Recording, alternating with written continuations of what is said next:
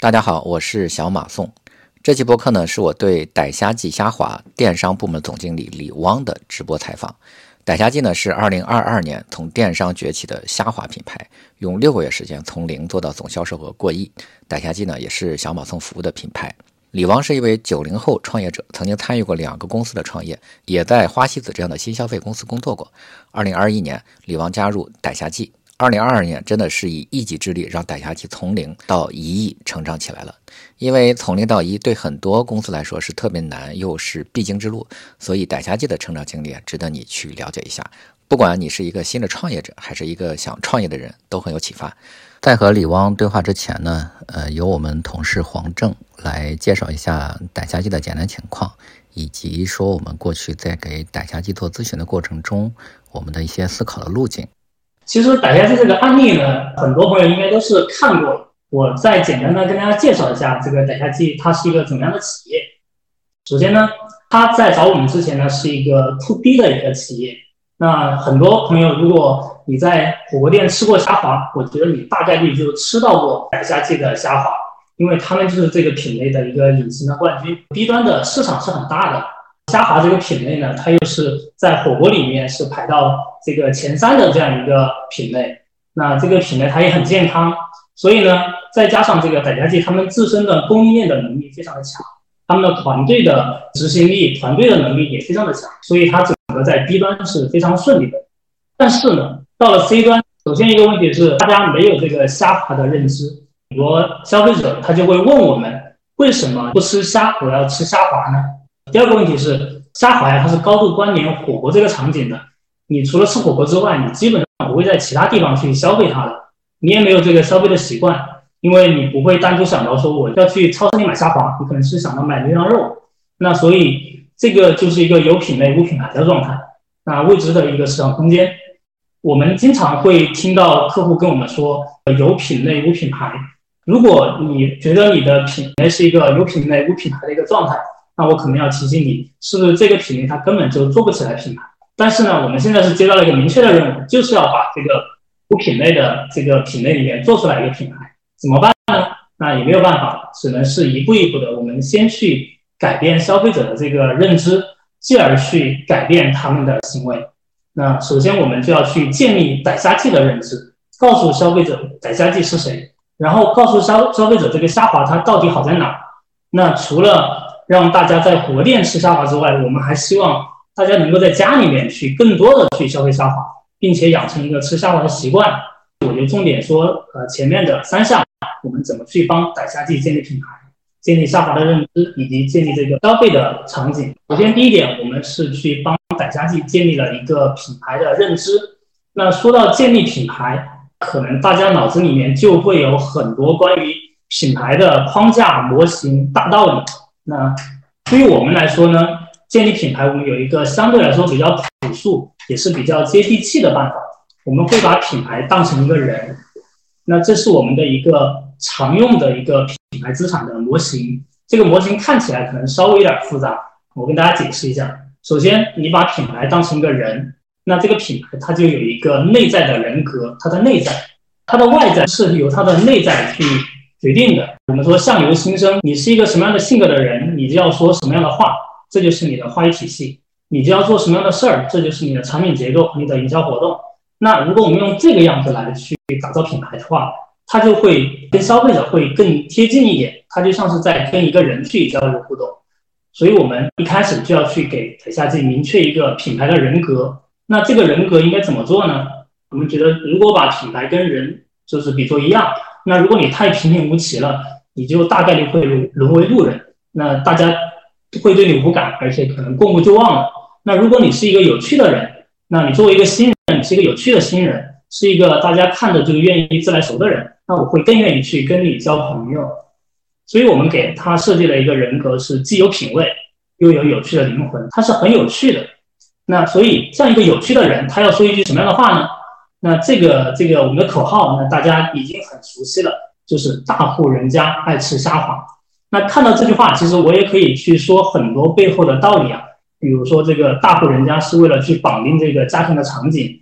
那比如说虾滑，它是一个高品质的食材，我们希望它能够通过大户人家这样一种感觉去营造这种高品质。那除开这些之外呢，我们更希望达到的就是大家看上去看到这句话会会心一笑，觉得它是一个有趣的品牌。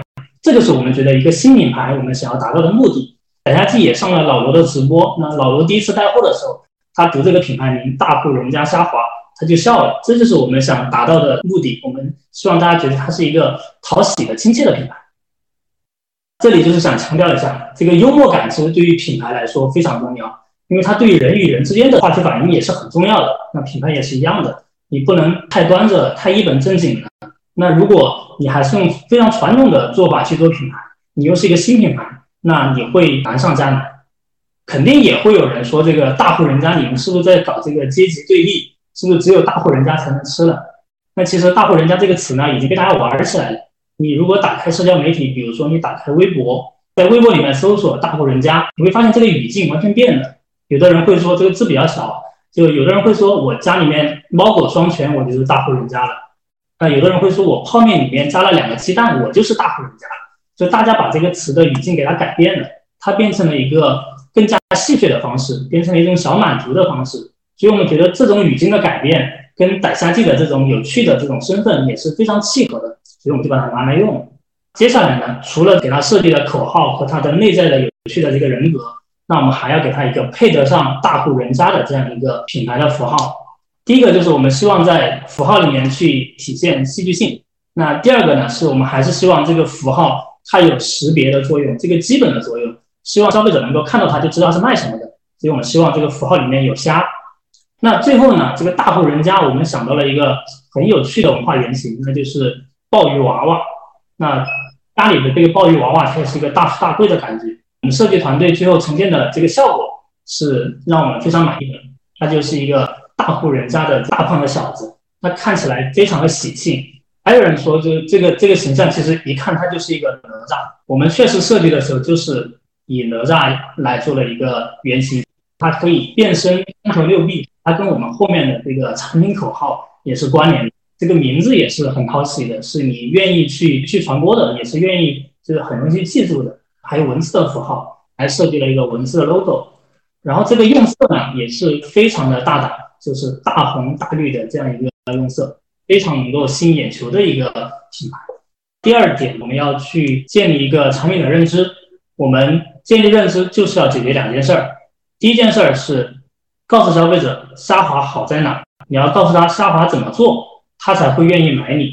沙好在哪儿呢？沙含量非常的高，它有多高呢？它高达百分之九十五。但是呢，百分之九十五的这个虾含量，大家还是不理解你为什么能够只卖到这个价格。其实我们还需要再去更进一步的，让消费者不要去思考，我们去翻译翻译，什么叫做百分之九十五的虾含量？其实百分之九十五的虾含量，它就意味着一盒虾滑里面约等于三十五到四十只虾。那这样子，消费者他一眼就知道了，哦，原来我买了一盒虾滑是买了三十五到四十只虾。那这样子他就知道，哦，原来这个价值感它是足够的。那另外呢，它为什么能够就是一盒虾滑里面有这么多虾呢？是因为它一斤虾滑是由两斤鲜虾来出的，因为虾你要把它去头、去壳、去虾线了之后，你只有这个肉才能做成虾滑。所以说，它不仅是一个浓缩的精华，它还是帮你省掉了很多你自己的一个操作的成本。那第三个呢，是除了这些之外，我们还会从口感上、产品的各种原料上去解释这个虾为什么好。核心就就是我们要帮消费者讲清楚这个虾滑它为什么这么值得大家去买。因为你不用去有很多手工的东西了，而且你买的全是这个虾肉。那另外呢，虾滑怎么做呢？那我过年的时候我就给我家里面寄了很多虾滑。那我妈一直给我打电话，就她不知道这个东西我拿来应该怎么做。我们应该怎么去讲清楚虾滑怎么做呢？首先我们给她想了一个产品的口号，叫做“怎么做都好吃，全家人都爱吃”。这句话其实不是我们。头脑风暴想出来的，它是来自于消费者的一个真实的反馈。消费者告诉我们，这个虾滑煮汤煮面，你做健身餐，你做辅食，你做早餐，你煎炒烹炸涮煮煎，它怎么做都好吃？那另外呢，我全家人都喜欢吃，我们家的小孩特别喜欢吃，抢着吃，我们家老人也喜欢吃，就是他对牙口是没有什么忌讳的，全家人都喜欢吃。所以我们才想到了这句话：怎么做的好吃，全家人都爱吃。围绕这句话，我们其实还要去展开一个帮助消费者去操作起来的工作，那就是不断的去告诉他虾滑应该怎么做。所以我们给傣家记做了各种物料，比如说我们做了这个折页，做了菜谱，那就是让消费者能够买到之后，他能够照着这个菜谱去做菜，而且这个菜谱它还是呃非常简便的，告诉你五步以内就可以搞定美味，而且它看起来首先是很有食欲的。当然在电商的层面，那这个核心的主视觉就是这个虾滑做成的各种的菜。那在它的这个天猫店上，那核心的视觉就是这个菜谱。你可以看到有青椒烤的虾滑，有泰式的虾滑，有秋葵酿的虾滑，就各种各样的虾滑都可以做出来。我们都知道，这个食品行业其实最重要的是好吃。那好吃呢，只有你买到之后，你吃过之后才知道好吃。所以我们做品牌的时候，首先要让这个产品它。看起来好吃，这个是第一步的。那最后我们再说一个事情，建立消费场景。那为什么要去建立消费场景呢？是因为以前我们都是在火锅店里面去吃虾滑。那你在火锅店里面吃虾滑，它永远都只是一个配菜，你不会为了一个配菜去想知道这个配菜的品牌，你也不会为了一个配菜，你想着你要在家里面买虾滑来煮一顿火锅。我们核心想想做的就是。消费者能够在家庭里面，在家庭餐桌上，能够去想到去做一个菜来满足我家庭做菜的一个需求。那所以我们就需要去针对家庭场景来开发这个新产品。那说到产品开发呢，很多企业都是说我要卖什么，我的产品特别好。那对于我们来说，我们更多的是站在消费者角度去想一想，消费者他到底需要什么？有一个理论叫做焦糖布丁理论，这个小马松老师也讲过很多次了。他主要讲的就是消费者在使用一款产品的时候，他其实是为了完成一个任务，他其实并不在意你的解决方式是什么，他只是在意自己能不能够更好的去完成任务。这个其实就是我们做很多产品开发的一个机会。那所以我们现在的任务就非常的明确，消费者需要一款产品来完成在家里面做一道菜的任务。那比如说一个妈妈，她去这个超市里面买菜，她看到琳琅满目的菜。有猪肉，有牛肉，有羊肉，她可能想着有没有一个菜，它是很便捷的，它不需要解冻，而且没有什么烹饪门槛，我很快就可以做出来的。那这个菜它是不是更健康的？它最好没有什么脂肪，它蛋白含量很高，有热量很低，好吃，而且你不怕吃胖。这个菜它能够能不能够做起来？它是一个摆盘很精美的，它是不是像牛排那样可以我拍个照发个朋友圈？我们有了这个思路之后就。研发了一一个产品，叫做九五纯虾排。首先在产品形态上面，我们就直接对标了牛排。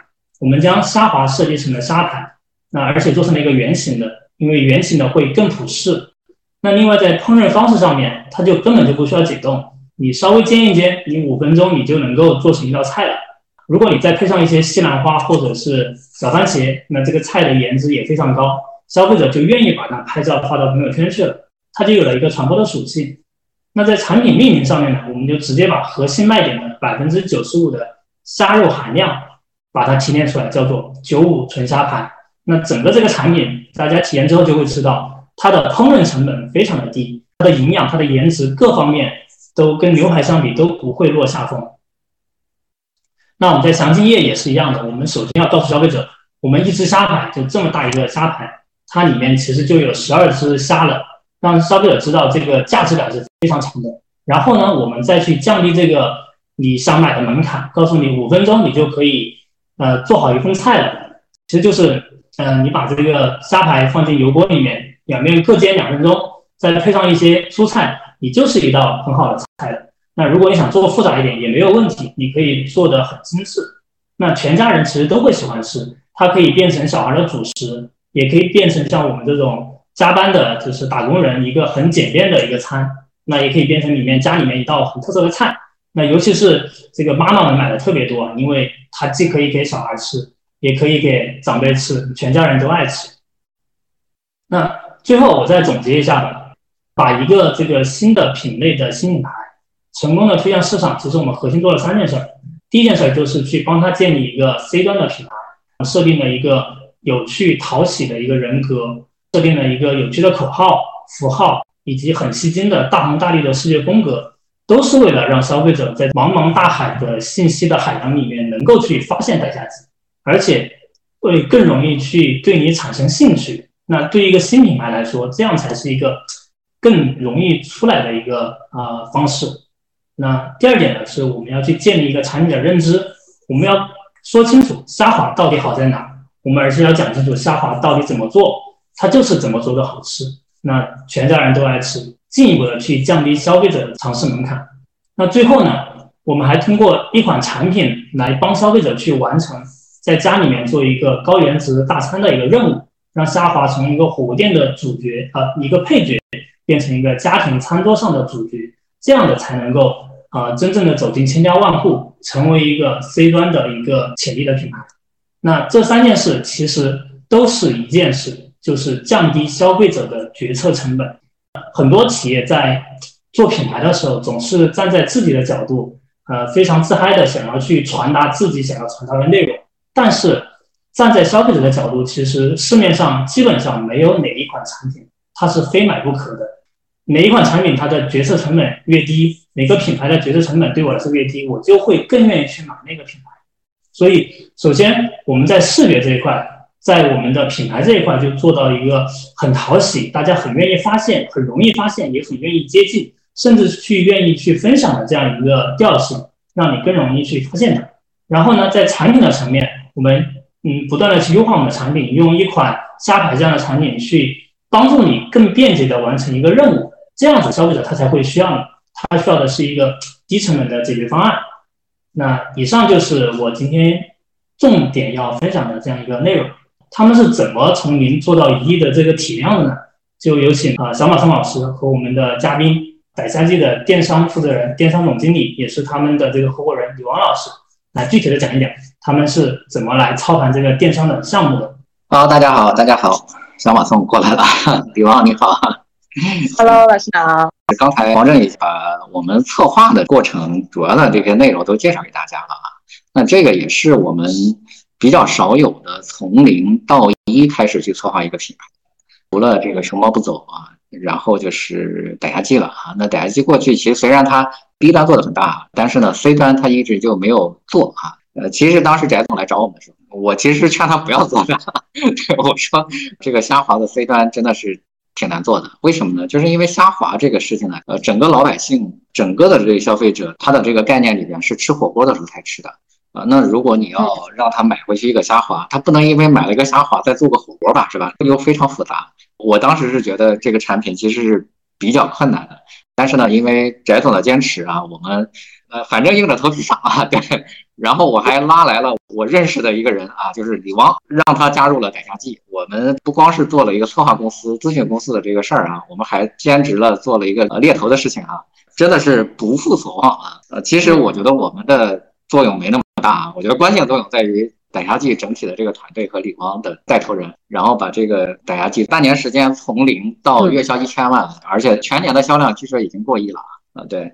所以今天我就领请李王过来跟大家复盘一下，从零到一亿啊 这样的一个规模是怎么做出来的？因为我刚才也说过了，这是一个比较新的市场啊，也是一个比较新的产品，还是一个非端的比较全新的品牌啊。那其实就是绝大部分人也不知道啊，就我我觉得就很多人都不知道该怎么工作啊。那包括我，我估计我也不知道怎么工作。对，第一个问的问题啊，估计也是在大家问的。嗯，李汪，你从一个完全陌生的一个市场上，而且因为你你过去也不是做食品的，你过去应该是做护肤品的，你为什么可以这么轻松的开始工作，而且还把它做到了月销一千万？能不能给我们讲一讲啊？首先，我们也没有很轻松。对，看起来很轻松啊。对对对，其实没有很轻松。我我觉得首先很感谢小马宋老师的这个邀请啊，因为也差不多到了一年了嘛。我觉得在这个时候来去做一个年终的这个复盘，其实是非常好的，对我们自己来说也有一个很好的梳理。所以的话呢，也跟小伙伴分享一下吧，就是我们是怎么开展这个工作的。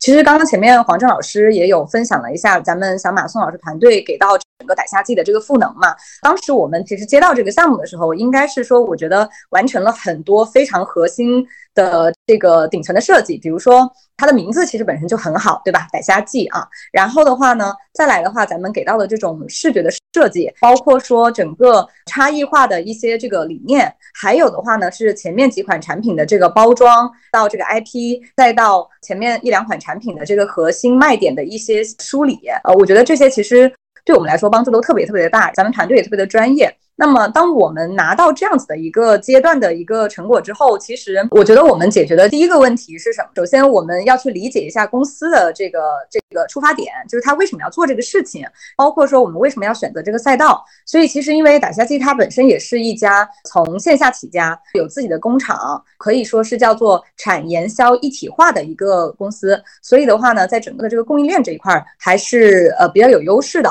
第二个的话，就是因为我们是做虾滑的嘛，所以你没有别的选择，你只能选择你要把虾滑做好，对吧？但是我们其实有第二个选择是什么呢？是呃，你即使是做虾滑或者做虾类制品，你要做成什么样子的？可以选择去做，可能市面上当时我们做了一下调研嘛，其实市面上所有的这些虾滑的话，它大部分来说的话，哈，就是可能考虑到它的这种大众的这个普适性，所以它其实做的虾含量整体是比较低的，然后价格也比较便宜。我们就选择说，我们觉得，呃，如果今天以歹虾季拥有这么好的一个资源，你去做一款非常普通，然后非常大众的这样的一个没有什么差异化、没有什么特色的产品，我觉得是非常浪费的。所以的话，我们选择要去做高品质、高含量、更优质的这个产品。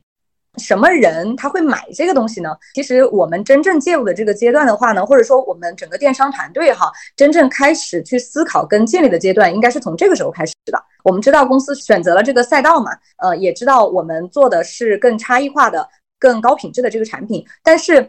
我们的定价，然后我们的这个策略选择，它到底是不是对的呢？所以我觉得这个是第一个问题，就是当你把产品做出来了，到底要卖什么样的一个价格，什么样的人他会愿意接受这个价格，并且他会因为什么样的一个理由选择你这个产品，这个其实是我们当时应该是说解决的第一个核心的这个问题。当你做了这样的一个验证，就你知道说什么样的人群会接受你的产品，并且也知道他到底是因为什么原因选择了这个产品之后。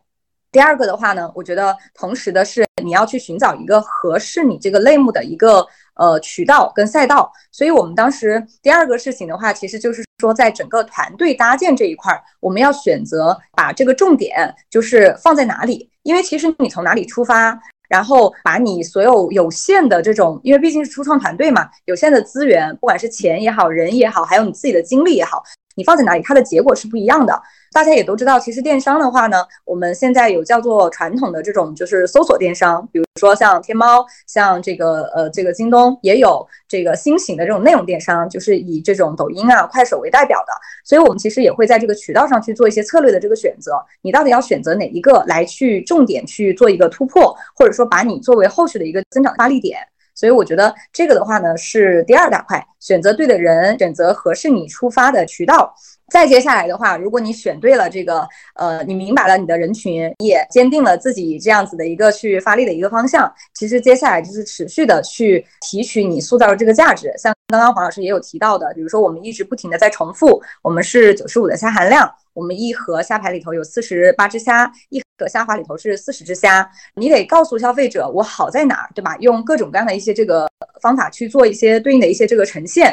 塑造完价值之后的话呢，就是持续的去夯实。用户选择你的这个关键词，所以基本上其实我们怎么去开始去做一个工作的话呢？我们分的目前来说啊，分的几个大的这个步骤，其实就是这样：呃，测试人群，选择好对的这个渠道，挖掘出你自己这个品牌的这个呃价值，然后的话呢，在你能够去锁定跟真的能做好的这个价值的关键词上，不断的去夯实。应该说这一年的这个时间，其实主要做的工作的话，就是这几件事儿。我就我还是想详细的问一下，其实我我知道对于一个。做了电商很久的一个人，你可能对这个事儿呢驾轻就熟了。但是呢，对于很多，比如说有一些工厂资源、有一些制造资源，他想去做土 C 的人，他做线下现在其其实也很难嘛。线上相对来说要要好一些，但是呢，他又搞不懂就是线上店铺的这个运营啊。我我也记得是当时推荐了你之后，我也盼着你就是把这个人招起来，然后在在杭州建了团队，做了办公室。过去的话，那我们可能就是淘宝什么的就直接就做了。但是今天可能你又要又要有直播，什么有抖音、小红书，啥都做，就这么多呃平台，这么多的这个需要做的工作。那你觉得，如果你想启动，你最初做的几件事儿是什么？我先说一下我认为的比较关键的这个点吧。我觉得第一个的话应该是什么呢？就是找到你的高效转化人群。这些概念完了之后的话，它下面会有很多执行动作哈。但是我觉得从底层来讲的话呢，我认为就是第一个你要找到你的高效转化人群，因为这就是我们做的第一件事情，就是你一定要知道什么人他会买你的这个东西，你的用户标签是什么。第二个的话呢，我觉得是同时要找到你这个产品的这个高效转化场景。因为呃，即使是这群人他买了你，可是他会在什么时候去使用你的产品，或者说去呃对你的产品他是有强烈的这个需求的，呃，它其实是不一样的。第三个的话呢，就是不断的去提炼和梳理你的高效的一个转化内容。呃，我觉得这个这三件事情应该是最最最关键的，就是所有工作围绕来开展的，就是这三件事儿，就是找到对的人，然后的话在对的场景里头说对的话。然后让他能够去更高效的这个下单，当然这个的话，我觉得可能更多还是从一个销售或者运营的这个角度在思考这个事情。那如果说呃，我们再来讲一些这个执行动作的话，我觉得就很细很细啊。啊，我我其实挺想听挺细的东西啊。那你怎么找到这个你要的那个人群呢？嗯，OK，我说一下我们用的这个方法吧。呃，是这样，就电商投放来讲的话，我们其实可能会有一种的话，我们叫做硬广嘛。那这种硬广的话呢，比如说像千城广告，对吧？抖音的这边，天猫的话呢，可能包括这个什么直通车、钻展这种，它更多的是什么呢？更多它的这个信息的话，就是以售卖信息为主啊。但是我们其实在前期的时候的话呢，我们并没有把太多的这个钱去投到这个硬广上，我们把很多的一部分的这个钱其实投到了内容的这个产出。比如说，就是刚刚提到的这个产品的话，它应该细细的掰开来揉碎了去跟用户讲，然后的话呢，去测试各种不同的，比如说像虾滑，你除了吃火锅，你还能干嘛呢？你可以做汤，对吧？然后你可以去跟其他的这个菜合在一起，呃，这些其实全部都是我们对于销售这个产品的一些推测。我们需要把我们的这个推测展现出来，然后放到一个内容的这个场景里头去看看消费者的这个反应是怎样。所以的话呢，我们其实前期用的就是什么呢？就是把我们的这个产品跟内容去做一个这个强的这个结合，然后放到一个内容的环境里头去看看它的这个转化如何。所以其实我们在启动的前三个月，其实在整个社媒上基本上是几百万的这样的一个投入。就是在投整体的这样的一个内容，包括小红书、包括微博、包括等等，就是大家所知道的一些这个站外的这个部分，我们的花销其实是更大的。那它的这个优势在于什么呢？它的优势在于说它没有那么的暴利。啊，它有比较充足的这样的一个容量，然后以及比较多元的一些这种媒体的这个方式，能够展现出你的产品实质上的一些特点。而且的话呢，像这些意见领袖的话呢，他们自己其实也会给到这些产品的一个反馈，就他接触过非常多的这个产品。当你的这个产品的品质货真价实的，就是比竞品更好，能够有更多的一些这个不同的话，他们是能感觉得出来的，也可以帮我们得到一些更多的产品的反馈。所以，我们前期的话呢，我们其实。就会用内容这一块的话去做整体的一些人群的一些这个测试。到了就是今天为止的话，其实我们在整个的内容方面的这个投入也是比较大的。我们其实一个月的话，我们会产出就是大几百条的这样的一个短视频。啊，就是用来拍摄我们的产品的相关的这些信息，包括场景型的、直接卖点型的，我们的一些源头披露的啊等等各种各样的一些这个内容。所以呢，在今天的话，怎么样去高效找到自己的这个人群？我觉得懂得把自己的这个产品去做内容化、去做可视化是非常关键的一个事情。因为我们今天其实这个内容板块的这小伙伴啊，今天上午还在开例会，我就在提到一个事儿。呃，二二年的时候，当时在梳理整个产品或者说品牌的一个关键词的时候，我们提到了叫做安全，然后另外一个叫做百搭。那安全的话，你说你要怎么体现呢？对吧？你说我很安全，然后你空口无凭嘛。所以的话，其实你是要让他看到一些东西。那我们就会现在就会用什么呢？比如说我们会找比较权威的第三方的这个检测机构。然后用检测报告的这个方式，让大家能够货真价实的看到未检出，对吧？然后未超标，八十多项的这个农残药残都是没有的，你放心买吧。那第二个，我们还会用什么呢？比如说你在视频里头，你光去讲这个检测报告，其实也非常的生硬。那我们会放小孩儿，因为我们发现就是我们的博主他很多他会去买给自己的孩子吃，一口气的话能吃，就是我们的虾肠，它一口气能吃 两三根。最开始的时候，我一 我都只能吃一根。那当你的这个视频画面里头出现孩子的时候，其实他给人的这个心理暗示就是什么？就是哦，他很安全。不然的话，为什么孩子都在吃呢？所以的话呢，其实呃，我觉得我们怎么去找到我们的这个高效人群？我们就是通过把产品内容这个去做可视化，去做内容的这种传播，然后把它放到各种各样的一些这个场景里头去测试，看看大家不同的这个反应。蛮有意思的，甚至有的时候，当你的这个素材不同的时候，你会发现你的人群画像的这个波动也是蛮大的。比如说，当你的这个视频里头可能包含更多的这种妈妈母婴的时候，其实你的人群画像可能妈妈的这个标签就会往上涨。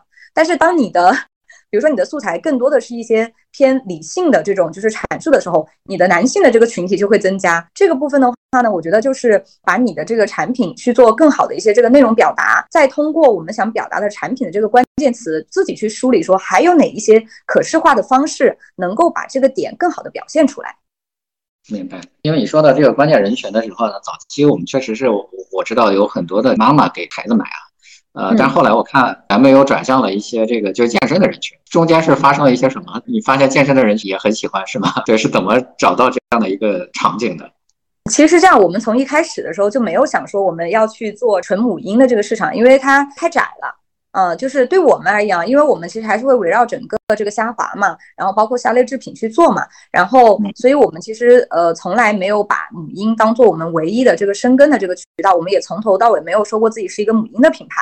啊，那么所以的话呢，我们其实当时做整个的这个产品分析的时候，还是会基于说产品的这样的一些这个特点，其中的话，虾它就是一个呃这个低脂高蛋白的非常好的一个这个食材。那么在这个过程中间的话呢，我们其实也会去跟进用户的一些这个反馈嘛，我们会发现说蛮多这种呃，其实是在用户的这个调研中间发现这个事情的啊，呃，因为我们自己的话，内部的话其实是要求说，首先。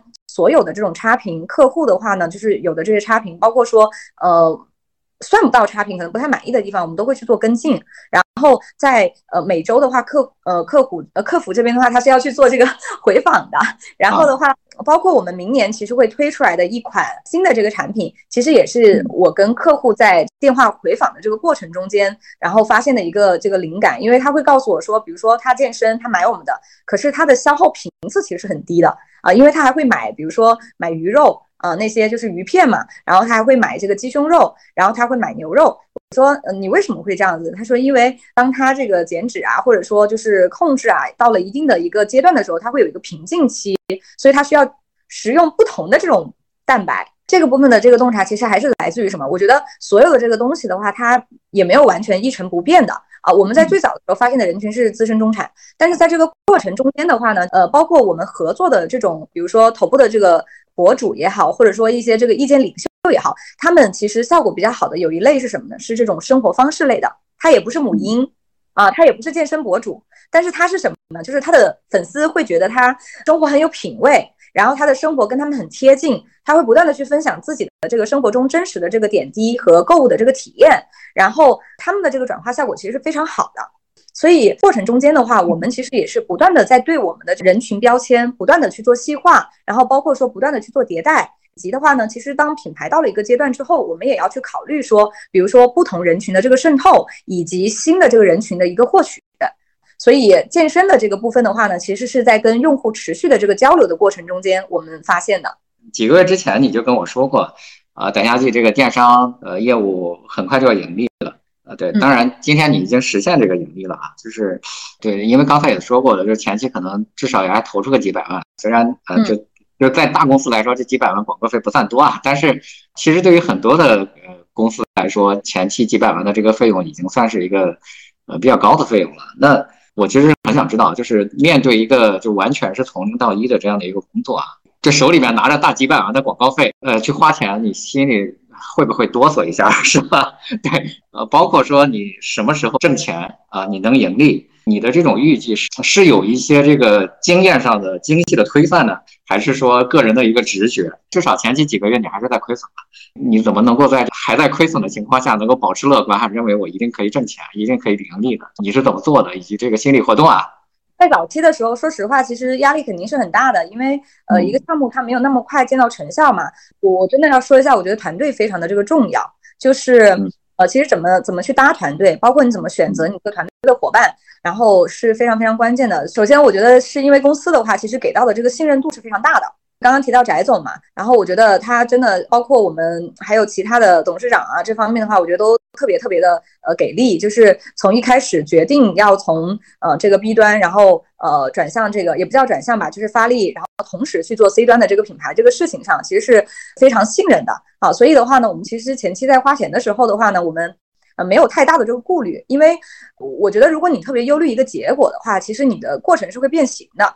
就是你总会担心说自己 对吧？就是花多了或怎么样，所以其实我们花钱的时候，我们也不会考虑说，哎呀怎么办？今天会不会花多或者花少？我们只想着一个事儿，就是我今天花这个钱的目标是什么？我觉得只要这个事情是清楚的，有这个最基本的一些定力吧。啊，我觉得其实就不会慌。再来的话呢，就是关于盈利模型这个事情的话，我觉得毫无疑问肯定是有经过测算的。但你要说呃百分百的，就是非常完美的这个呃卡上，呃其实是没有的。因为原本在我的这个规划里头的话，其实可能是到了今年的这个第四季度才呃走向这个盈利。但其实我们是提前到了差不多半年左右，我们就已经实现了这个盈利。这个部分的话是有点超前的。那我们前期会怎么做呢？就是我觉得做任何一个事情之前。首先，我们要去筛自己的这个财务模型嘛。其实，整个经营链路上会有的关键环节，我觉得大家其实是应该清楚的。比如说，你说像电商，对吧？首先，你作为一个消费品的这个品牌，获得收入的这个方式，核心来讲，其实就是你的产品的这个销售。那么，你的利润其实就来源于你的产品毛利。那么，这个时候的话，就要对你自己的这个产品毛利有一个合理的预估。你打算？按照什么样的一个这个方式去设计你的这个产品，以及你设计出来的这个产品，它的这个价值感能否满足大家对于这个品的一个呃期待吧？啊，那这个部分就是你所有可花的这个钱了。然后那再来的话，整个这个经营链条里头的话，可能会涉及到，比如说像推广、人员薪资啊，就我们把它分成这个固定成本、变动成本等等。所以其实我们这些都是经过测算的。那我们会根据什么呢？最后你会发现。有一些钱的话呢，就是这种固定成本你很难去省嘛。那么在变动成本里头的话，呃，也有一些其实相对固定的，比如说平台的这个抽佣啊，包括说一些大家都知道的一些主播的一些提点啊等等这些抽点啊这些部分佣金啊这些，它其实相对来说都是有一些行业的这个特定的这个规则的。那么你能控的这个部分的话，其实一般来说不会超过，呃，不会超过三个关键点。就围绕这三个关键点去做就好了。比如说像生鲜电商，那我们其实冷链就是一个很大的一个成本的这个支出。其实有的时候可能你能够通过更加成熟的这种就是冷链服务商的这个搭配，然后也许你的这个成本的话，单纯就是这一项你都能挤出来很多的这样的一个利润。呃，再来的话，推广，这就是我刚讲到的，从前期可能整个人群的这个模糊，我们先探索到第一批能接受我们的这个人群，然后再到的话呢，拓容这个人群，然后再到说这个人群的话，它还会有它最高效的场景，然后再到就是我原来的话可能会讲啰里吧嗦一大堆的话，但是现在的话我知道就是这三句话对它最有效，那么我的推广其实也是可以不断去优化的。反向的再来是什么呢？就是同样的，我的产品毛利我也是可以不断的去做这样的一个这个优化跟提升的。当你扣住这几个核心点之后的话，我觉得从一开始你就是可以推断出一个可盈利的这样的一个点。但是呃，在过程中间呃肯定会跟实际的这个推演有差距。那么我们要做的这个事情就是通过实际得出来的这个数据，再去反向迭代我们的一个推演，然后看看哪里的话有这样的一个空间。我觉得其实就是不断的去完善自己的整个的这个经营的财务模型。然后在这个过程中间，除非是你原本在设计的时候你所提供的这个价值它就是不太够的，否则的话，我觉得都有不断的进步跟调整的这个空间，也有这个盈利的可能性。我说实话，我个人是一个不太算大账的人，对，所以我只能干一家咨询公司。对我其实也就遇到过很多这种，要么就是很小的一个个人，然后想去做电商，要么呢就是一些原来做 to B 的这样的一些企业呢，他也想去做自己的 to C 的这样的，但是呢，他自己从来没有算过自己的这个盈利模型。那结果就导致进来之后发现，哎，很傻啊，这 个就是很快就就就退出去了。我我觉得真的真的，如果你要做一个大的品牌，呃，这样的一个电商的话，你就三十万五十万，你肯定是止不住的。我觉得可能一年亏个几百万、几千万都都是有可能的。对，如果说你真的是想去做一个品牌，我觉得就是一定的钱的和资金的基础也还是需要的。那还有一个呢，就是要算细账。就有一些呢，就是当然也不点名了啊，就是很多这个新消费品啊，就是确实是到现在可能干了三五年都也没挣钱，那就是因为他的这个细账没算出来啊，对他总是就就把这个钱投到了这个 GMV 上面去，他不顾这个复购率啊，包括他的这个 IOI 这样的一个方式，他只只追求这个销量，那其实也是算不过账来的。所以在这儿也提醒大家，不要把电商想的那么美好啊，有很多的这个坑啊。对，那你你觉得有什么坑 啊？对啊，坑很多呀。其实刚刚小马苏老师说我们很轻松的做到这个，我就赶紧说不轻松。呃，为什么呢？就是呃，刚刚提到这个细账的这个问题嘛。其实即使到呃我们在整个公司也对我们提出一些新的要求，在很紧张的这个程度上，我们依然就是什么呢？我们依然就是用我们自己各种转化的这个方式，坚持去做很多的一些可能内容方面的一些这个投入。比如说小红书，你没有钱。头大的你就你就想办法找免费的嘛，对吧？包括像我们在整个这个视觉上面的话，可能我们会不断的去尝试不同的这种供应商，然后去找到跟我们配合最好的。要有坑的话呢，我觉得第一个的话呢，应该是什么？就是太过于美好跟乐观的去估计整个的这个前景吧，就是跟风去做，因为。呃，有的时候的话呢，就是比如说，其实它像我们把九五虾排做起来之后，很多的这个品牌，它也开始不断的再去做这些类型的这个产品。其实有一些的话，它可能就偏那种供应链的这种，它对于它而言的话，它就赚一波快钱，它用相对来说比较呃低品质的这种产品，然后但是用这个低价，然后去抢占一些这样的一个这个市场，但是它是没有办法有这个长期价值积累的。所以的话，我觉得第一个的话呢是什么？就是觉得别人能做的我也能做。然后的话呢，没有想清楚自己更长远的想要去干嘛，所以即使可能呃可能呃有有这样的一个幸运吧，或者说有这样的一个运营的这个能力，然后能够去赚到第一波快钱，往往到后面的话，这种项目它其实很难持久。我觉得这个的话呢，是我接触到很多可能偏供应链型的这样的一些这个企业容易遇到的这种问题。第二个坑的话是什么呢？是我自己觉得哈，就是呃也是我就在十月份的时候提醒了一下，是什么？就是错把这个。曝光跟声量当做品牌吧，就就像我刚刚说的，就是我们在最早的时候花这几百万的时候，我们其实从一开始到现在坚持的都是什么呢？就是品效合一。任何一笔钱的话呢，我们都会明白说，我今天花它，我是为了什么，并且我们都会有自己严格的一个考核的一个标准。呃，也许它没有达到，但是的话呢，我们也会去分析说它为什么达到了。但是可能有一些比较有钱的，或者说呃更有实力的这些公司的话，那他们在做这些事情的时候的话呢，就会会追求可能短期就是非常的热闹。其实我们今年这一年了，呃，一直到最近这一两个月的话，我觉得可能呃感受会明显一点。大家会说，哎，好像听到过这个打哈剂，但是其实我们自己团队的话是比较，说实话，我觉得都是很扎实的，就是觉得埋头干活就好了。啊，然后没有在这种 PR 啊的这个方向上面的话去做太多的这种就是虚的这个动作。我们做的每一个动作的话呢，其实都是围绕我们的这个这个经营，围绕我们的这个运营，我们的销售在和我们的用户价值在做的啊。然后，所以我觉得这第二个就是你不要一下子就是觉得说好像真的就以为那个公式对吧？就是一万篇小红书加多少场的这个直播，再加李佳琦加薇娅，然后就等于一个新锐消费品牌，绝对不是这样子的。我觉得这是第二个，第三个点的话，我觉得可能比较容易遇到的坑是什么呢？是在整个的这个团队的这个部分吧。像我们团队其实到现在为止，总共的话呢，我刚看了一下，我们到目前为止是三十二个人。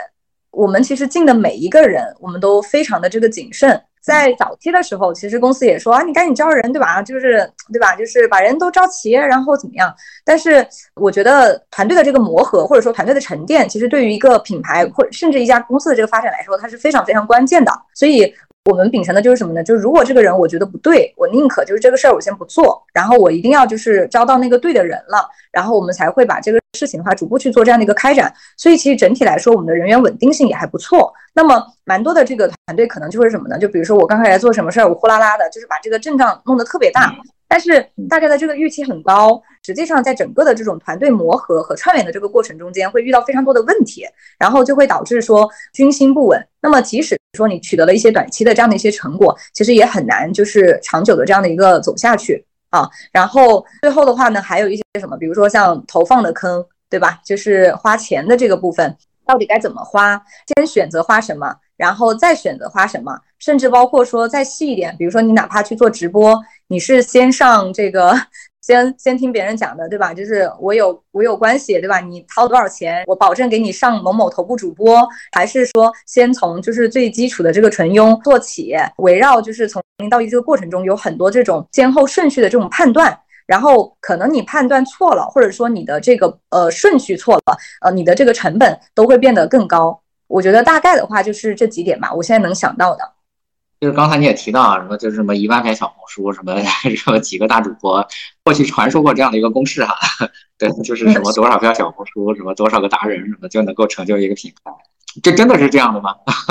我我觉得不是，因为其实今天说实话，在我看来，我觉得每一个平台哈，大家经常讲，比如说什么抖音还有红利啦，对吧？然后或者说今天会说视频号有红利啦，我觉得有没有？它肯定是有，就是相当于一个新的这个渠道，在早期的时候，你更早的去掌握它的这个规则，或者说了解它的玩法，然后的话呢，你能够比别人有先发优势，对吧？我觉得这个肯定它是存在的。据我所知，其实今天也依然有很多的这些品牌的话呢，它能够在一些单一的这个平台上，通过这个平台的这个运作，能够去做的很好的。我举个例子，可能很多人都觉得这个渠道已经老的不能再老了，都已经没法做了，对吧？都不应该在上面投预算了。但是的话呢，其实呃，像我知道很多的有一些的这个食品品牌的话，它可能通过自己好的这种选择好的这个博主，然后再加上比较不错的一些这种就是加热工具，它在整个的这个微博上的这个投产的话，都能做到二以上。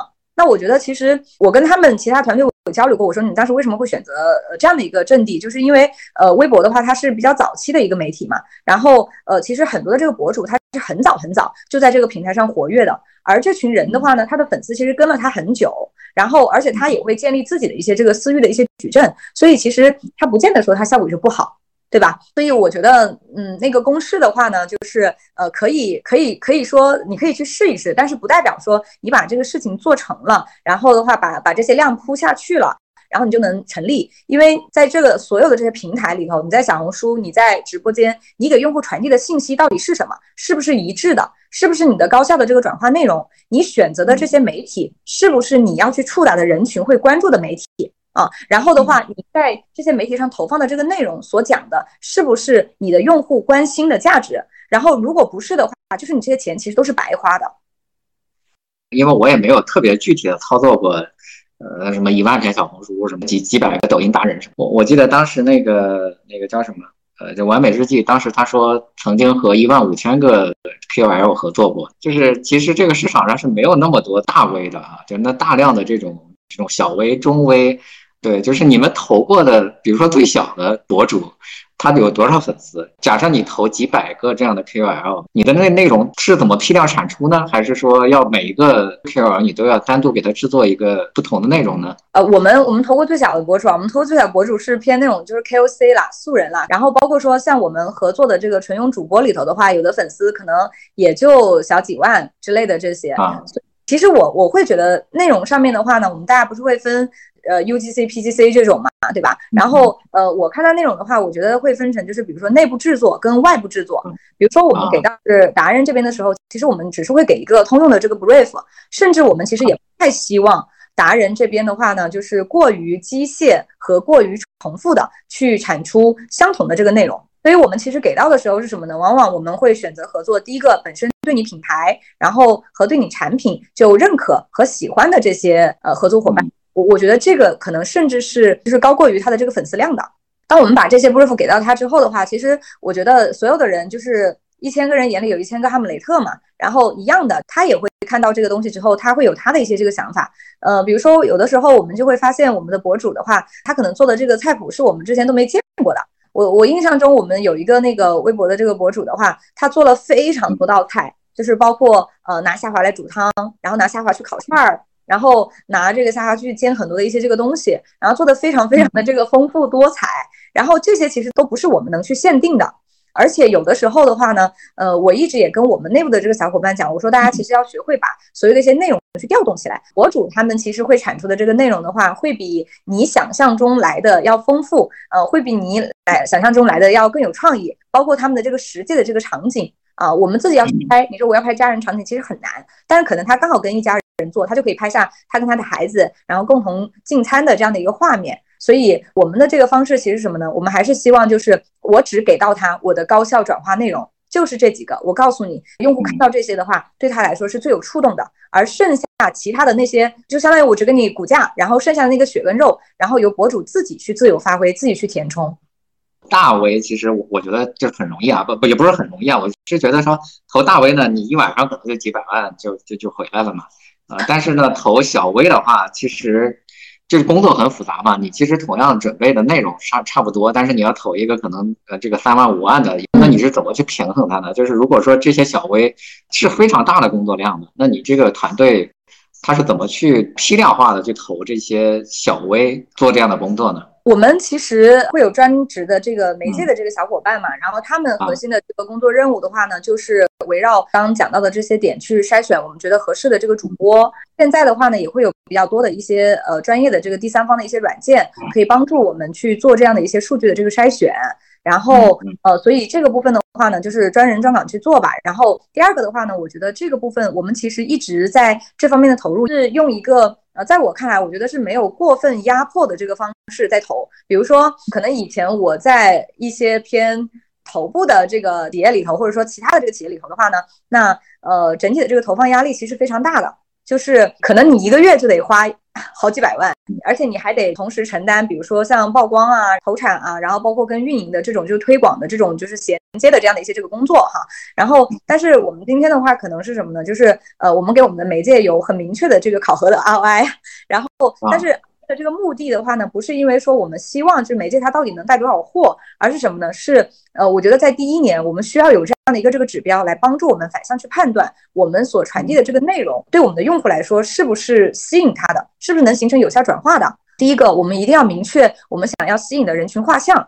呃，我们今天的话呢，其实逮虾季的这个八大人群画像的话，我们排名前几的就是资深中产，然后这个新锐白领、精致妈妈。那么这些人他在关心什么呢？然后他会看什么内容呢？然后的话呢，那我们就去找这方面的这样的一些这个博主，跟他去进行内容的一些这个策划，然后给到他 brief，然后去跟进，然后去做这样的一个这个投放。我们也不会说一个月去压特别大的这样一个量。做到一定量的这样的一个呃普及就够了。当然，二三年的话呢，因为现在毕竟整个的这个数据也好，各方面也好都比较正向嘛，我们其实会加大这方面的一个投入。那到时候的话，可能也会采取一些这种媒介的一些呃公司来去做一些配合。对，我知道很早的时候，就像什么贾乃亮啊，什么东方甄选啊，就这种一线这个大主播都已经在推逮虾季了。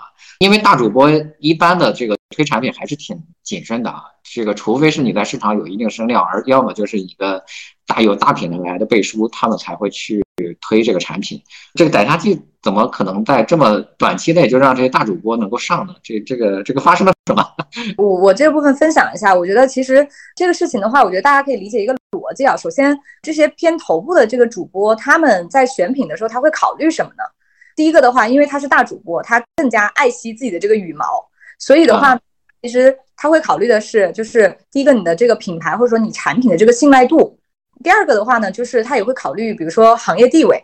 再来的话呢，他需要一个很诱人的机制，不能让别人说在我这儿买贵了，对吧？然后显得我就是很很不头部啊。所以其实当你理解这些之后的话。你就会发现，嗯，你不会对这个事情有特别强的一个这个焦虑。比如说，我其实也知道一些品牌哈，包括我们呃团队在早期的时候，我们团队有一个小伙伴，他当时就说，他说，我觉得 Niki，我觉得我们这个呃产品没法做。我说为什么呢？他说太贵了。然后他说，我说那你觉得怎么样才能做？他说一定要李佳琦带货才可以。我说，我说，但是我告诉你，我说今天我就告诉你就李佳琦在现在这个阶段不可能带你的，那你要怎么办？所以其实，因为我知道很多人会觉得上头部主播是一个捷径嘛，可以获到大量的这个曝光、声量和销售额。我觉得首先就是大家要理解一下它这个背后的一个选品的这个逻辑，他为什么会选你，就是这几点：你的品牌知名度、你的产品的这个公信力，然后你的行业地位，以及你能够给到他他能接受的这样的一个这个机制。所以我们其实很早就清楚这一点，所以我们其实从来没有刻意的去干嘛呢？就是说。刻意的去接近，或者说紧追着这些头部主播，我我觉得我们只要把刚刚那几点做好，自然而然的，你一定会进到他的选品池子里头，你一定会进入到他的这个招商眼睛里头啊！我觉得首先是第一点，第二点是什么呢？是不代表说你就什么都不做，比如说拿东方甄选举例哈，就是其实蛮多人是因为东方甄选这个直播间认识了这个逮虾记，但是其实，在大家认识东方甄选之前，可能逮虾记就比大家更早的了解他们。就是在呃这个东方甄选刚刚开播的时候，呃我们就跟他们取得了这样的一个建联，然后而且的话呢，我们就卖过了。当时他们还没有火，其实卖的也很不好，可能一场下来的话就能卖个几千块钱。那所以当他们火了之后，其实。呃，我们就成了他的这个第一梯队的选择，因为当时他太火了，他的商务的整个的这个随时二十四小时，他的微信都是被加爆的，人家都不敢加新的人，他他的整个的这个微信就是一个什么状态呢？就是他截图给我们看，就是他完全无法做任何的添加动作，他的微信被传的到处都是，不是人家可能不想跟你谈，是他太忙了。那么这个时候，对于我们这些已经做了这个基础工作的来说，然后哎，你又有不错的这个品牌的这个身世，然后品牌质感也不错，对吧？然后的话又能让我觉得有不错的这个机制，那我当然就优先选择你啊。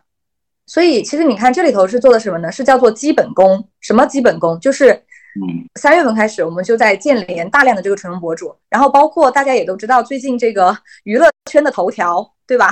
然后大 S 跟这个张兰女士。那其实你看，我们可能很快也会有相关的一些合作，但是来源于什么？来源于 我们很早在麻六记跟张兰他们没有那么火的时候，其实我们就有了合作。所以有一句话叫什么？就是说你怎么怎么样认识更多很厉害的人？我觉得就是不要去轻视你身边任何一个不厉害的人。就在他不厉害的时候认识他是吧？对对对对对，因为其实对我们而言，觉得这个部分就是什么呢？就是。你团队你要去做基础工作，你不要想着说，对吧？就是比如说今天突然之间，你原来在这个在这个领域里头，比如说在直播、在微博、在在任何的这个领域里头，你什么工作都没有做，然后今天你看到某一个人火了，你就觉得说，哎呀不行，对吧？我要怎么样？那如果你实力足够啊，我觉得是可以的，因为对方也肯定会找到你。但是如果你就是一个比较普通的这个中腰部的，甚至更尾部的这个品牌商家，而你前面又没有做那么多的这个基础工作，你怎么会被看到呢？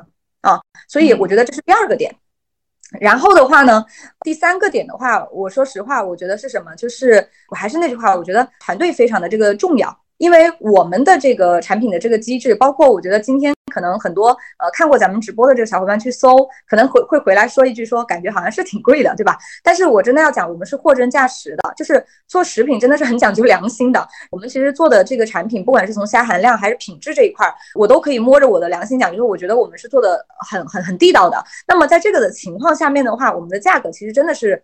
跟同行相比会显得略微偏高，那么这个时候就需要什么呢？你需要有一支非常坚定的团队，他很认可这个产品，他很理解这个产品，他认同这个产品的这个价值。所以的话呢，我们其实会针对这个主播有一套什么呢？有一套我们的工作机制。我们其实有完整的从，比如说怎么去找一个符合我们需求的主播，对吧？然后再到怎么让他通过我的这个加微，怎么让他能够成为我的好友。然后再到成为我的好友之后，我怎么跟他介绍我们的产品，然后让他能快速产生兴趣，而不是说把我放到他的这个对话框里头的，就是很后面。然后再到说怎么去跟进他，以及的话呢，教他我怎么样，我的产品怎么做，然后才能更好吃，对吧？然后的话再来跟进他所有的一些，以及我给你提供你上播的这个时候。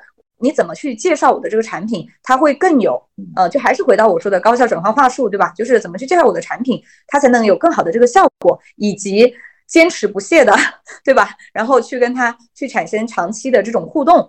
所以我觉得应该来说的话呢，是这三个点，包括像呃佳琪，我们其实跟佳琪的话，呃也有多次的这样的一个合作。那其实原因也是什么？其实我们在三四月份的时候，我们就开始呃准备跟他的建联的这个工作。啊，我我自己其实不过哈，就是一个普通的这种就是新的这个品牌，你要去建立一个头部主播，其实基本上我觉得你是要花三个月甚至四个月的这个时间，没有那么容易啊。然后前期的话，你自己要去做好这个基础工作，然后你明白，但是你不用急，你明白它的选品逻辑就好了。就是你自己打铁还是自身硬嘛，你这些东西你没有做到，就不要去做太多的这种 提前的一些这个焦虑。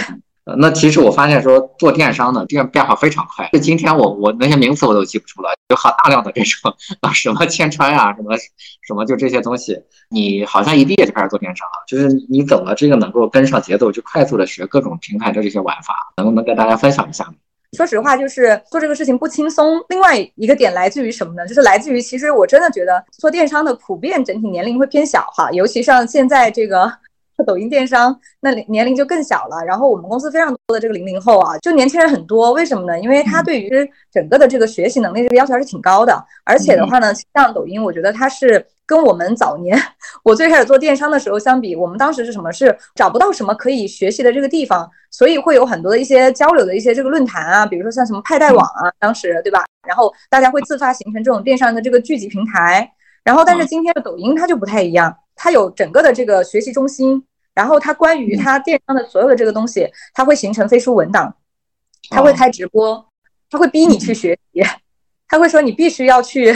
你必须要去了解这个，他会 push 一帮人，然后跟着他平台的这个节奏去。然后这个时候，其实说实话，我已经很难抽出这么多的这个时间 去看这种非常具体的一些操作，对吧？比如说今天呃推广该怎么投，然后或者说这个内容该怎么做。所以的话呢，我觉得呃，首先应对这个学习的话，我觉得我我自己看待这个事情啊，就是第一个你要有这种好奇心，然后你要有这种就是学习的这个欲望。因为今天其实知识的获取跟以前比起来，我觉得是更简单的，还是要看自己有没有这样的一个自驱力。但是第二个是什么呢？是当你面对过多的这个信息的时候，其实我会发现，本质上来讲的话，你要学的是它背后的这一个能力的这样的一个模型。什么意思呢？比如说，呃，我们今天哈就是在可能呃，我一二年参加工作，就比如说在 一二一三年的时候，当时呃，你投放的是图嘛，对吧？呃，当时做所有的这个推广要优化的是什么呢？是优化的那一张图。呃，我印象很深哈。我们当时其实我我在的那个品牌，当时也是淘品牌的 top 三。然后呢，我们其实就测试过给那张图就加了一个红框，然后就发现它的点击率会比之前高非常多。然后我们就开始把这一套这个用法去用到这个我们所有的这个推广图上，然后同行也快速的跟进。好，那你像今天我们投的是什么呢？今天我们投的叫做短视频，对吧？然后我们投的短视频的话呢，它可能会分成，就是它总共我们就会知道多少秒，它是最简单的。那你说好像看上去是不一样的东西，对吧？一个是图片，一个是视频，一个可能就是静态的，一个是动态的。但是归根到底的话，它的这个东西叫什么？叫做你对于一个内容的这个把控能力。你要去想那张图上面我要呈现什么信息。我是呈现我的呃什么全网销量第一，还是说百分之九十五的这个销销含量比较有效果，还是如何？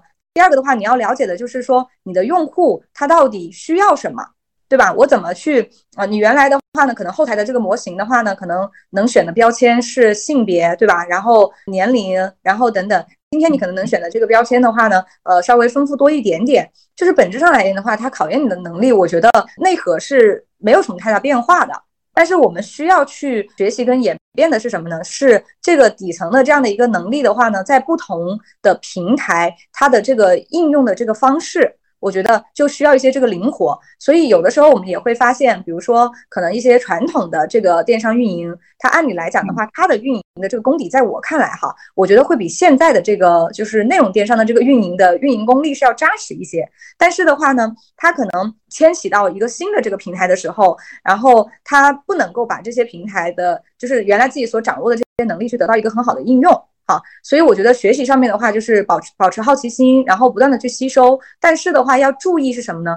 不要只是学一些 方法论，呃，相当于被别人嚼碎了的这个东西。就是我只是学了，对吧？就是我今天，比如说我做短视频，我就是学这十秒什么的，而是说你要去明白它更底层的一些东西。那么你的学习效率一定会比学纯粹的这个方法论快得多。嗯。就是还是要搞这个底层的东西，是吧？它就以不变应万变了，是吗？对我，我我觉得是这样，就是因为你，你到后面，尤其是随着我们年岁的这个增长，今天的话，你你原来可能你审核的是图片，然后但是你今天审核的是视频，你依然有同样的这个判断力，你知道什么样的这个东西它是会有效果的。如果我们今天啊要去做电商，想要做出一个品牌，你觉得这个公司它必须具备的一些能力是什么？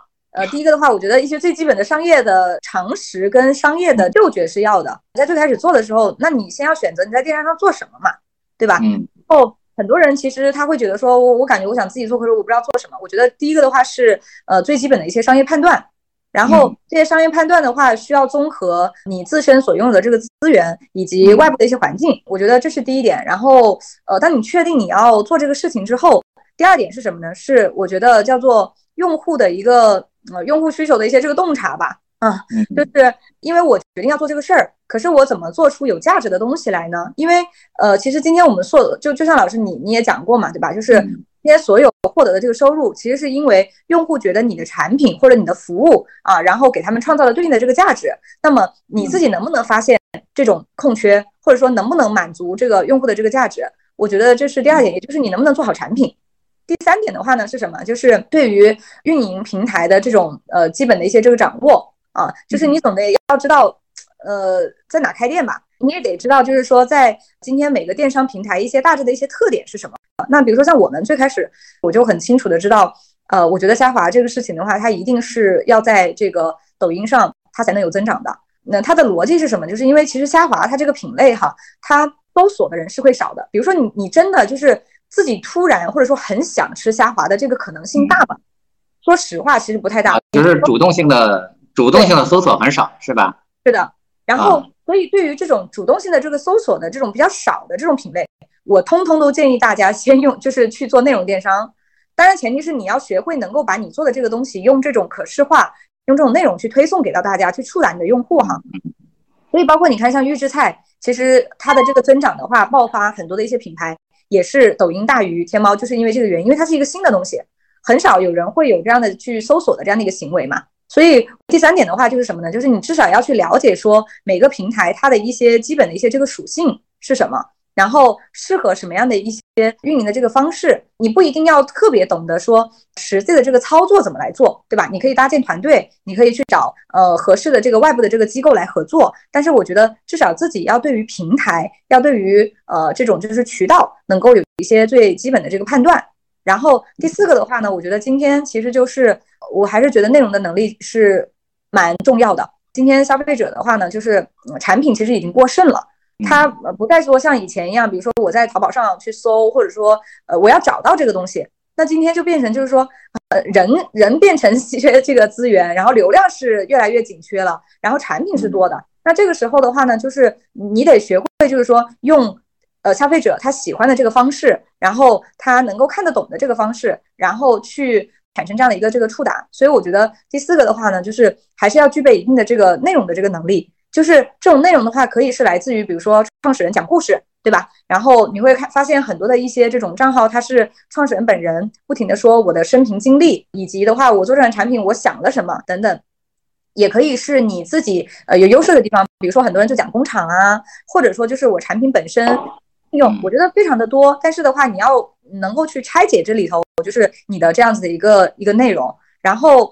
呃，最后一点的话，我觉得可能比较重要的一个点的话，我觉得是定力吧，因为其实今天说实话，我觉得呃，整个电商的话呢，它其实变化还是挺快的。这也就是刚提到，就是他需要不断的去学习，然后他有呃，当然也是因为有变化才有机会嘛。这种变化过程中间的话，呃，我觉得很多人是会彷徨的，就比如说呃，会担心，对吧？就是会哎，怎么突然今天是这样了？然后可能某个渠道开始下滑了等等。所以我觉得这种定力是来自于什么呢？我们对于我们自己做的这个事情的这个价值的这个坚持。就我知道说，我今天的话，可能我要做的这个事情是我针对我要满足我的用户的需求，我只要清楚的知道我的。用户在哪？然后我跟着他去到哪？然后我不断持续的给他提供这个价值，然后不要慌，不用说就是感觉说担心整个的这个流量的这个变迁，因为我觉得品牌它其实就是当流量退去之后，它还依然可以很好的活着的，我觉得才是真正的这个品牌。所以以上点的话是我觉得可能你要去做的话呢，需要具备的一些这个事情吧。所以。嗯，还是蛮综合的。我觉得今天要把电商做好，并不是挺难的，特别 呃特别简单的这个事儿。嗯，对，对，可能就第一步就选平台，就已经很多人都已经选错了。就比如说像你，你说虾滑可能一定是要在抖音上做，可能很多人就一下手就直接上了那个，就上了天猫，是吧？对这个这个可能就已经错了。所以我个人的建议啊，就是说，如果你没有电商经验，没有这个操盘的经验，自己想弄明白，确实是需要很长的一个时间啊。呃，最后一个问题啊，觉得从零到比如说月销呃到达一千万这样的一个阶段啊，这中间会有几个门槛，就重重要的节点吧。嗯，OK OK，呃呃，我觉得第一个阶段的话，其实前面已经说过了，就是什么呢？就是基本上你要卖出第一个一百万的话，我觉得你一定要搞明白你的人群就是什么人会愿意买你的这个东西。因为在这个小的这个 MVP 里头的话，它最核心的地方是什么呢？是呃，因为你开始卖货了嘛，那你就会有价格，对吧？你就会有政策，然后你会有卖点。然后的话呢，在这个过程中间，第一个阶段其实就是你要保证，就是这个事情它是对的啊。然后，所以其实有的人他可能是放什么呢？他是靠这种呃，我有一有一类型的商家啊，他就纯靠这个直播活着的，对吧？就是他就靠低价这种，其实他的这个用户画像是非常模糊的。那么一旦当这个直播停掉的这个时候，他就没掉了。所以的话呢，呃我觉得第一个阶段的话呢，大家呃，如果要开始去起盘去做的话，一定是。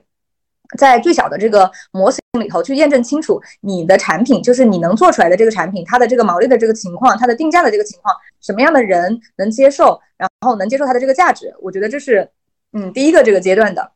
第二个阶段是什么呢？是主推品或者说叫爆品吧，因为你产品的话其实是会有产品线的嘛，对吧？你很少会看到说一个品牌真的就只有一款产品，其实是蛮少的。然后因为呃，除非是说你非常幸运的，呃，像我觉得，我就觉得我们还是蛮幸运的，对吧？就是你推出来的第一款产品，你就已经很爆很爆了，然后它会走一些这个弯路的。所以的话呢，当你验证说，OK，我今天卡的这个价格段，然后卡的这个竞争呃对手带，然后的话呢，包括我卡的这个人群，它是能接受我的这个情况下，那其实你要考虑说，呃，你能够去帮助你去增长的这个主推品是什么？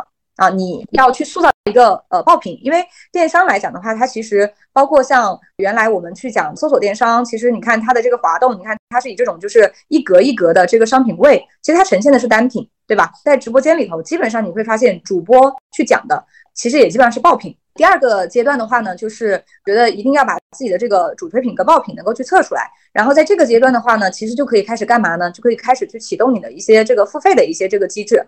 就是付费的一些这个呃效果，然后包括说也可以通过这种付费广告开始去放大你的这样的一个效果。因为我其实不太建议我们在前期的时候，当然付费的话呢，在前期也可以用哈，但是的话呢，就是它其实它的这个付费广告它的作用其实什么呢？在我看来，它其实是高效获取你的目标精准目标人群。所以我觉得这个是第二个阶段，就是你要开始去测试你的一个这个主推品，然后的话呢。打造你的这样的一个潜力的这个爆品，我觉得这是第二个阶段。第三个阶段是什么呢？是光靠你自己的话，可能会有一点点的这个就是吃力，然后你要开始寻找你的效果放大器。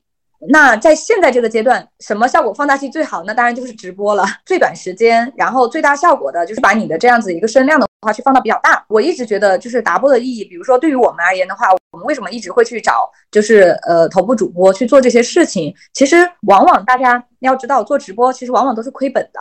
嗯，就是直播的话呢，就是很大程度上它是不赚钱的。但是为什么大家依然会去做直播呢？啊对，我也想问这个问题。因为是这样，就是每一个主播他能带货，而且的话偏头部的主播，是因为他有他自己的一个呃用户人群。然后的话呢，你可以借助他们去扩大你的这个用户人群。举个例子啊，比如说我们其实不是跟老罗罗永浩老师有合作嘛？当时我们的这个九五下牌也是他自己在直播间，呃后面也有人问过我，他说你们这个是不是给话术了？我说没有，这就他自己本人的感受。他就说这是我们产品经理盲测啊，这个呃最好吃的一款这个虾排。啊，然后的话呢，就是呃，龙哥吐血推荐，然后的话，我们就买了他的这个切片去合作嘛。为什么呢？因为罗永浩老师背后的那个人群也是我们想要的人群啊。我们以前的话呢，就是基本上是女性是占更多的，但是当我们合作跟罗老师合作他切片那段时间，我们直播间的男性占比可以飙到百分之六十以上，我们每天都很难过，因为我们希望更多的女性用户啊，所以的话呢。这个就是第三个阶段是什么呢？就是要开始寻找效果放大器，也就是说，可能原来的你的增长的话是一个呃缓缓的这样子的一个曲线，那么你在阶段性的，其实你需要一些脉冲式的一些刺激啊，所以我觉得这是第三个阶段，就是你可以开始呃寻找一下这个呃效果的这个放大器，然后第四个阶段是什么呢？我觉得应该叫做打铁还需自身硬，真的这些达人。他给你带来了这个曝光，给你带来了这个声量，你自己接不接得住？我们其实也知道，就是原来的这些头部主播哈，然后的话呢，他们其实呃扶持过很多的国货品牌，但是其实你会发现，最终真的能够去呃发展的很好的这个国货品牌，对吧？就是太多人其实上过李佳琦，上过薇娅，上过这个东方甄选，但是最后其实能跑出来的也没有几个。原因在于什么？原因在于就是它就像一剂这种营养素一样，对吧？然后你自己能不能把它吸收好？这个时候的话，我觉得第四个阶段就是什么呢？就是你借助效果放大器获取了这个人群之后，你有没有把这些人群资产很好的去运营起来？有没有去通过就是自身的这样的一个运营，然后去加强你的这个肌肉锻炼？然后，所以我觉得第四个阶段的话呢，应该就是你自己要去做好自身的这个运营的这个工作啊，去做好精细化的这个运营。第五个阶段，说实话，我觉得我们现在正在做，还没有做好是什么呢？就是呃，你的用户一定要闭环。我们现在也开始逐步在去做这样的一些这个私域的这些工作哈，然后呃复购食品的话，其实我觉得复购非常非常的这个重要，就是如果一个品牌持续的要去呃纯靠拉新来获得这个增长，一旦的话呢，就是你你没有办法去逐步降低你的这样子的一个推广费用，对吧？或者说你不能够去提升你的这样的一个老客的这样的一个复购率，那我觉得你的这个产品还存在很大的一个优化空间。然后的话呢，那么你的这样的一个流量的这个压力还是很大的，所以我觉得到第五个阶段应该就是什么呢？就是形成用户闭环，然后能够去延长整个的这个 LTV，包括说像现在的话还有这种什么用户情绪价值，对吧？然后能够去触发用户的这个正向的这个情绪价值，然后去夯实现在这样的一个用户心智。我觉得大体上面的话呢，就是呃这几个阶段吧。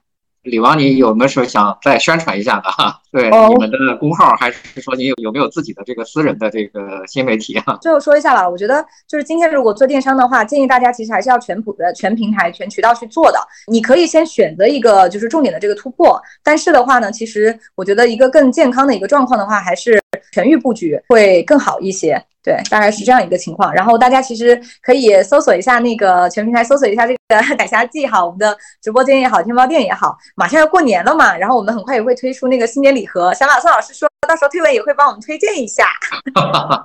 所以最后啊，再给逮虾记打一个广告啊，对，至少是一个良心企业啊，我我们全家都在吃啊，全家都爱吃啊，对，做法也很简单，就是拿油一煎。啊，就甚至是盐都不要放，都都非常好吃。包括在家里面包饺子，或者是这个呃煮面什么都可以放上去啊。对，而且大红大绿，大户人家爱吃虾滑，在过年的时候送给亲戚朋友也是一个很有面子的事情啊。对，呃，如果今年想吃一点新鲜的啊，马上也要开放了啊。对，所以大家也有钱了，等大家就在天猫、在那抖音平台都有家记的这个小产品在售卖啊。啊，我的公号到时候也会有一些这个销售啊。支持逮虾记啊！今天咱们就到这里边啊。啊，谢谢老师。好，大家再见，再见。嗯嗯，好。